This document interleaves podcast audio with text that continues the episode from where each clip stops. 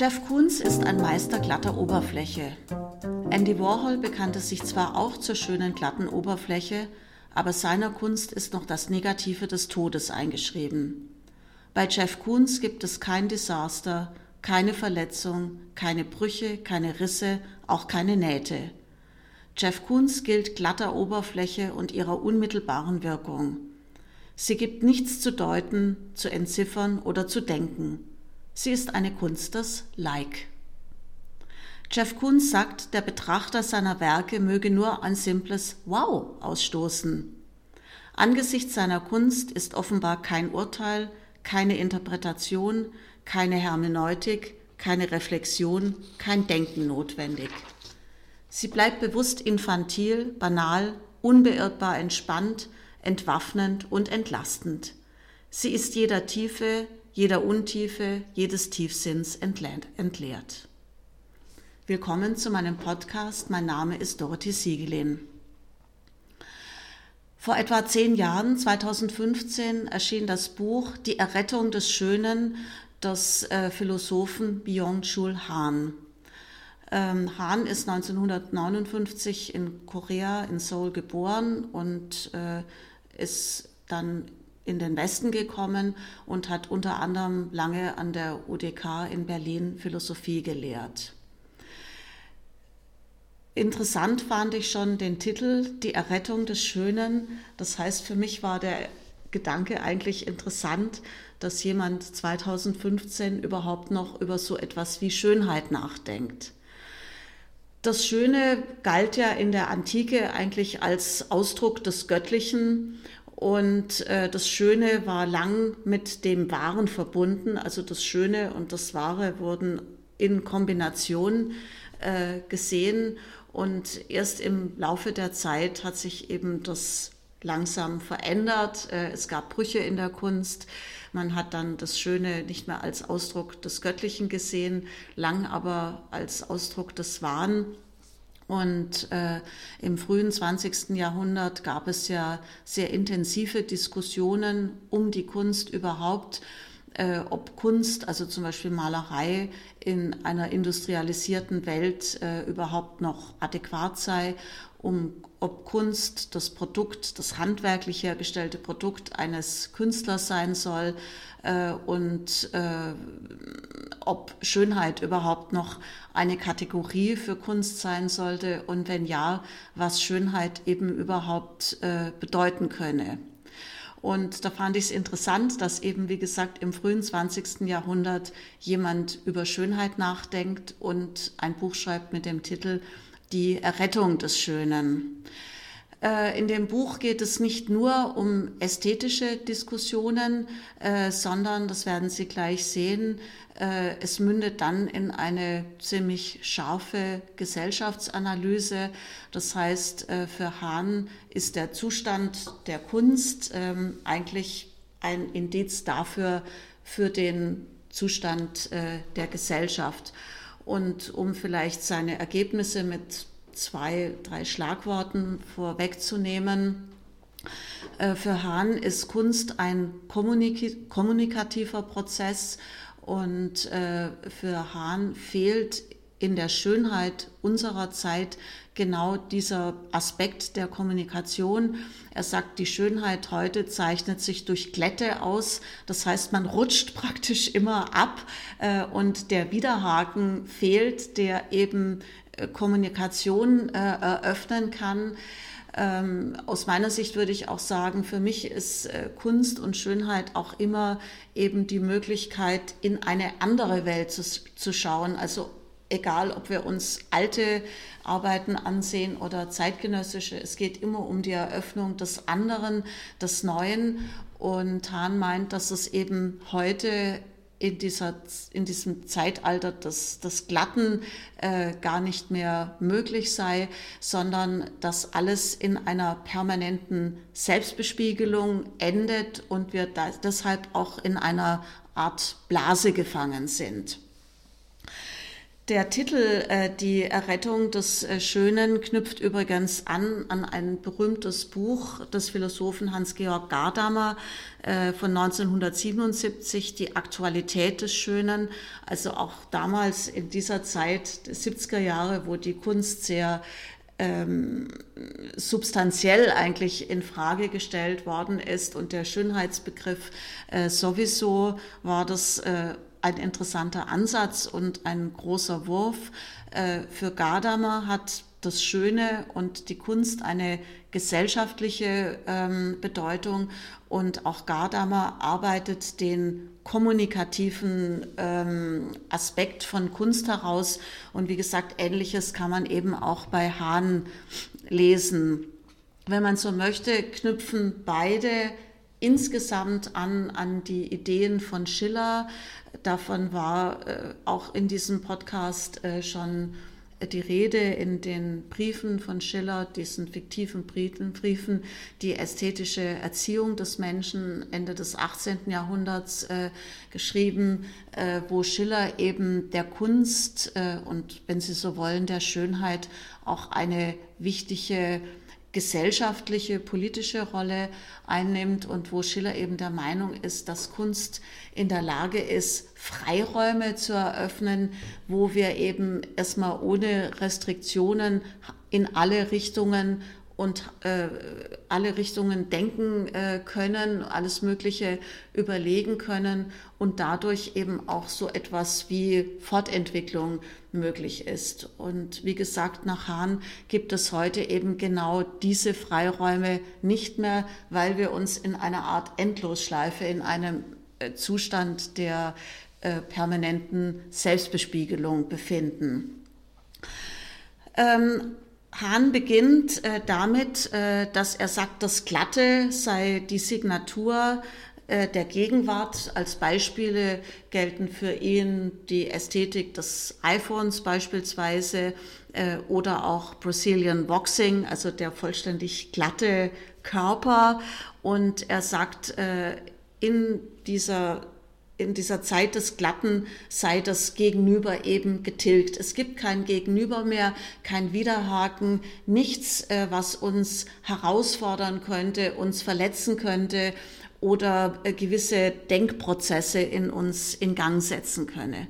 Und als Beispiel eben für das Glatte und als Symbol für den Zustand der Gegenwart ähm, wählt ähm, Hahn eben die Arbeiten des amerikanischen Künstlers Jeff Koons aus. Ne? Also Sie haben diese einleitenden Zitate gehört, äh, denen können Sie, glaube ich, auch entnehmen, dass das, äh, dass das Buch von Hahn sehr, sagen wir, prononciert geschrieben ist und dass er äh, vor Polemik oder auch manchmal etwas, wie ich finde, holzschnittartigen Formulierungen nicht zurückschreckt. Was mir aber an dem Buch gut gefallen hat, ist, dass er wirklich auch eindeutig äh, Position bezieht. Also es ist leicht zu lesen und äh, er formuliert eine Meinung und die bietet dann vielleicht eben auch den Widerhaken.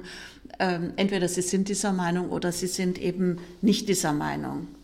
Vielleicht ganz kurz äh, zu Jeff Koons. Jeff Koons ist, wie gesagt, ein amerikanischer Künstler, 1955 geboren. Er hat eine Kunstausbildung gemacht, ist dann nach New York gegangen ähm, und äh, hat eine Zeit lang am Museum of Modern Art gearbeitet und hat sich dort auch mit Marcel Duchamp beschäftigt.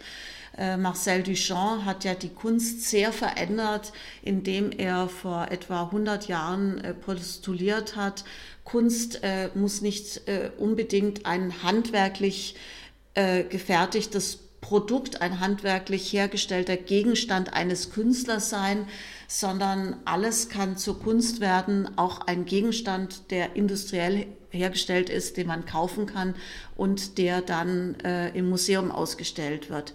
Also für ähm, Duchamp ist eben wichtig auch dieser Kommunikationsprozess. Das heißt, Kunst ist eben nicht, wie man früher dachte, etwas, was äh, ewig im Himmel schwebt, ähm, was unvergänglich ist, was von den Göttern geschaffen ist, sondern Kunst ist immer etwas, was im Betrachter ähm, stattfindet. Und äh, Kunz beginnt dann äh, seine Arbeit, indem er auch äh, Objekte, die man kaufen kann, auswählt und im Museum herstellt. Also zum Beispiel äh, Staubsauger. Ähm, er, hat, er arbeitet immer so in, in Serien und er hat diese Serie auch The New genannt, was vielleicht tatsächlich ein wichtiger Ausdruck auch unserer Zeit ist. Ne? Also das Neue, das Glatte, das Unberührte, äh, das ist eben ganz äh, wichtig für unsere Zeit. Vielleicht ändert sich es im Moment gerade ein bisschen. Jetzt ist Recycling wieder auch angesagt, aber lange war das, würde ich schon sagen, äh, tatsächlich eine Art Signatur der Gegenwart. Das Neue, das Glatte, ähm, das Unberührte. Äh, Kunz hat dann auch äh, eine ganze Werkgruppe angefertigt, die er Banality genannt hat, also Banalität. Ne? Da muss man, glaube ich, jetzt nicht mehr äh, dazu sagen. Und ähm, er formuliert auch immer in seinen Werken ein, eine Art Demokratieverständnis, was ich irgendwie seltsam finde, was ich aber auch und Ausdruck unserer Zeit finde. Also es geht so ein bisschen um Luxus für alle. Ähm, er sagt zum Beispiel, Porzellan sei ein Material gewesen, was früher nur für einer Elite zugänglich war.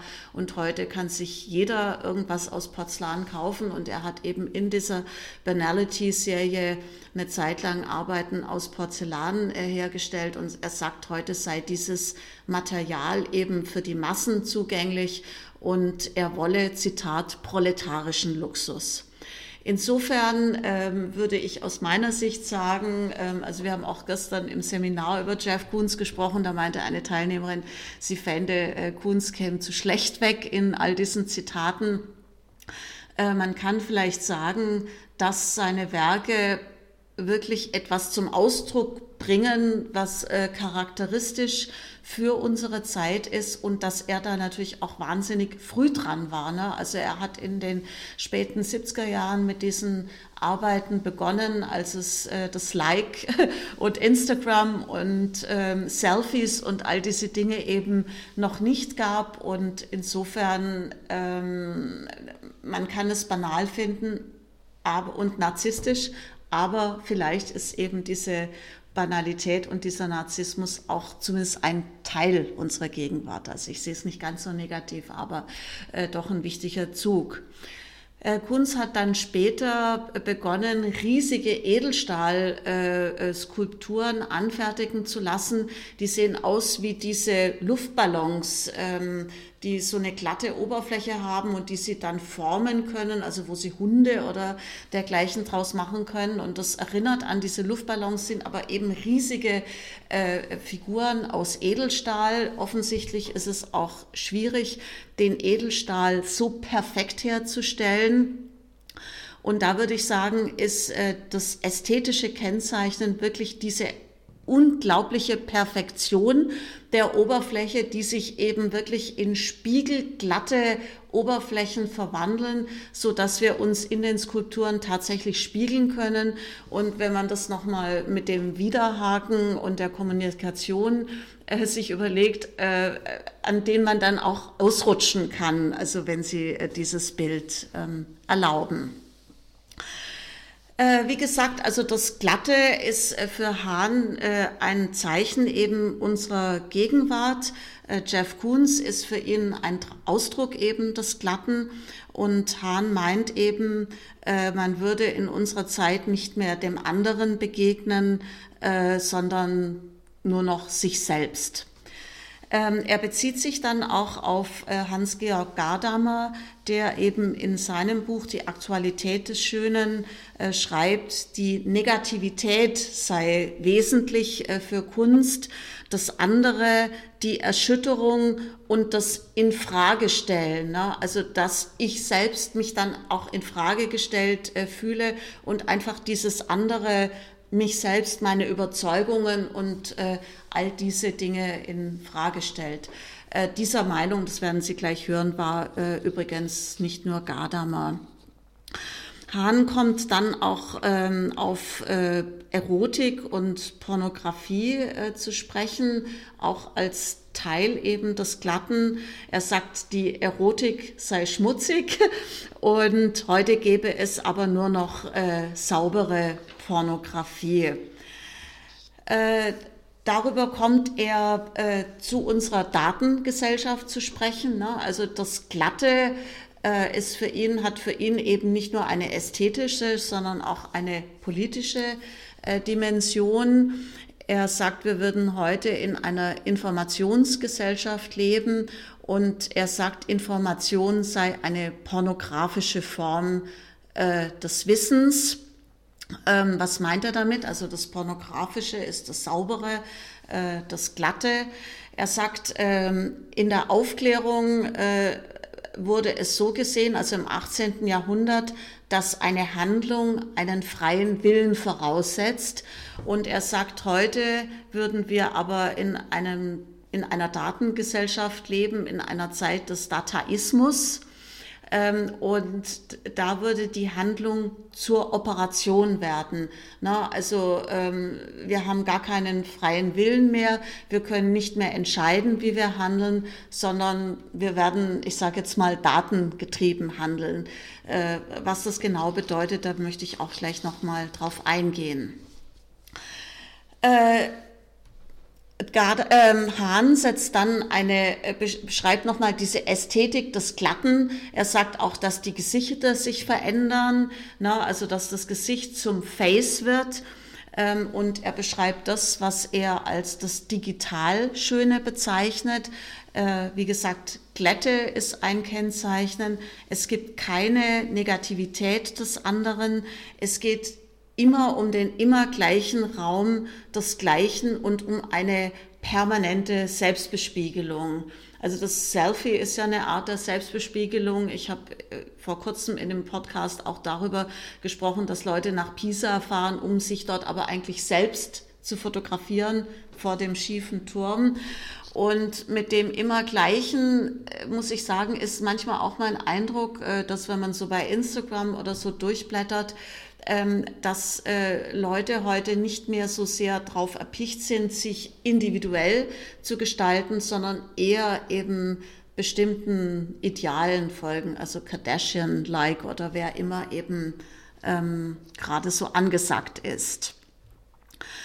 Ähm, Hahn äh, bezieht sich dann auf den französischen Philosophen, Autoren Roland Barthes, der ähm, ein bekanntes Buch geschrieben hat. Da geht es eigentlich um die Fotografie, die helle Kammer. Und äh, Barth ähm, macht zwei Phasen praktisch beim Betrachten der Fotografie fest. Zum einen das, was er Studium nennt, also das ist erstmal so ein absichtsloses ähm, Betrachten, äh, würde ich sagen, eine, eine offene Betrachtungsweise. Und dann gibt es aber einen zweiten Teil, für den er den Ausdruck punktum gewählt hat, der ist inzwischen äh, wirklich auch eingegangen ähm, in die ästhetischen und anderen Diskussionen. Mit punktum meint er wirklich, dass also äh, dieser Zustand, ich sag mal, des äh, offenen, freundlichen Betrachtens übergeht in einen Moment der Verletzung, der Erschütterung, wo wir wirklich äh, emotional auch dann äh, herausgefordert werden und dass dieses Punkt um dann, wie soll ich sagen, vielleicht so etwas wie der Wahrheitskern oder die Essenz auch des Ganzen ist. Ne? Also was die Sache wirklich auf den Punkt äh, bringt, jenseits aller Dekorationen und Verhüllungen und Schnörkel und so weiter.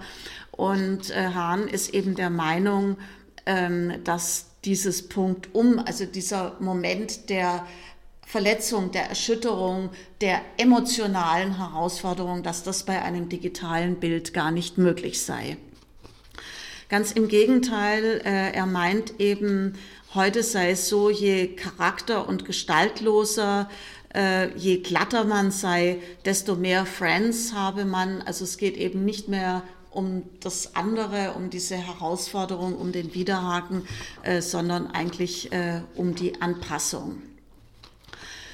Ähm, Hahn kommt dann noch zu einem weiteren Punkt, der sehr politisch ist und den ich sehr interessant finde.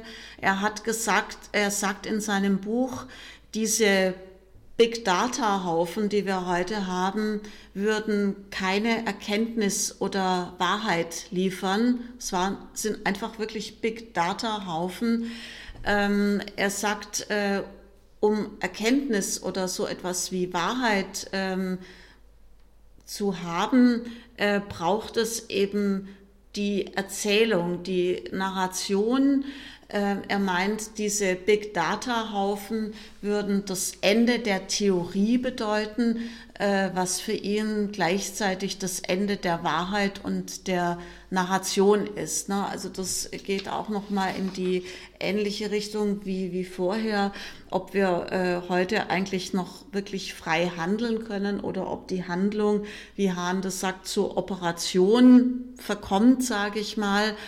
Ähm, er meint eben, dass diese Datenhaufen allein nicht genügt, sondern dass es, ich sage jetzt mal, die Theorie, die Interpretation braucht. Ähm, die Narration würde ja auch immer bedeuten, äh, dass man sowohl die Vergangenheit als auch die Gegenwart als auch die Zukunft äh, im Blick behält. Also nur dann ist, glaube ich, wirklich das Erzählen einer Geschichte oder das Bilden einer Theorie ähm, möglich und er meint, äh, dass das eben gar nicht mehr möglich ist bei diesen Big Data Haufen. Äh, das Ganze endet so in einer etwas äh, düsteren Analyse erstmal. Er sagt eben, das Schöne sei zum Like verkommen, zum Beliebigen, ne? also weil wir nicht mehr zum Handeln fähig sind, zur Interpretation, zur äh, Narration, zur Wahrheitsfindung, sondern wir liken alles. Und äh, aber was eben eigentlich auch ergreifend ist, also so wie Schiller so große Stücke auf die Kunst setzt und der Kunst eigentlich zutraut, ähm, dass es irgendwie richten kann und eine gesellschaftliche Bewegung äh, äh, in, in Gang setzen kann, ein, ein Nachdenken. Äh, so meint er eben auch, ähm, dass die Errettung des Schönen äh, gleichbedeutend sein kann mit einer ich würde sagen, Errettung von Verbindlichkeit. Und äh, nur durch Verbindlichkeit ähm, ist eben in gewisser Weise auch so etwas wie Gesellschaft, gesellschaftlicher Zusammenhalt, aber auch ähm, Wissenschaft, die Interpretation von all diesen Datenhaufen, die er nennt und, und äh, all diesen Dingen zu leisten. Also Sie sehen, äh, auch heute noch gibt es Leute, die letztendlich sehr große Stücke eben auf die Schönheit und auf die Kunst setzen. Soweit für heute. Vielen Dank fürs Zuhören.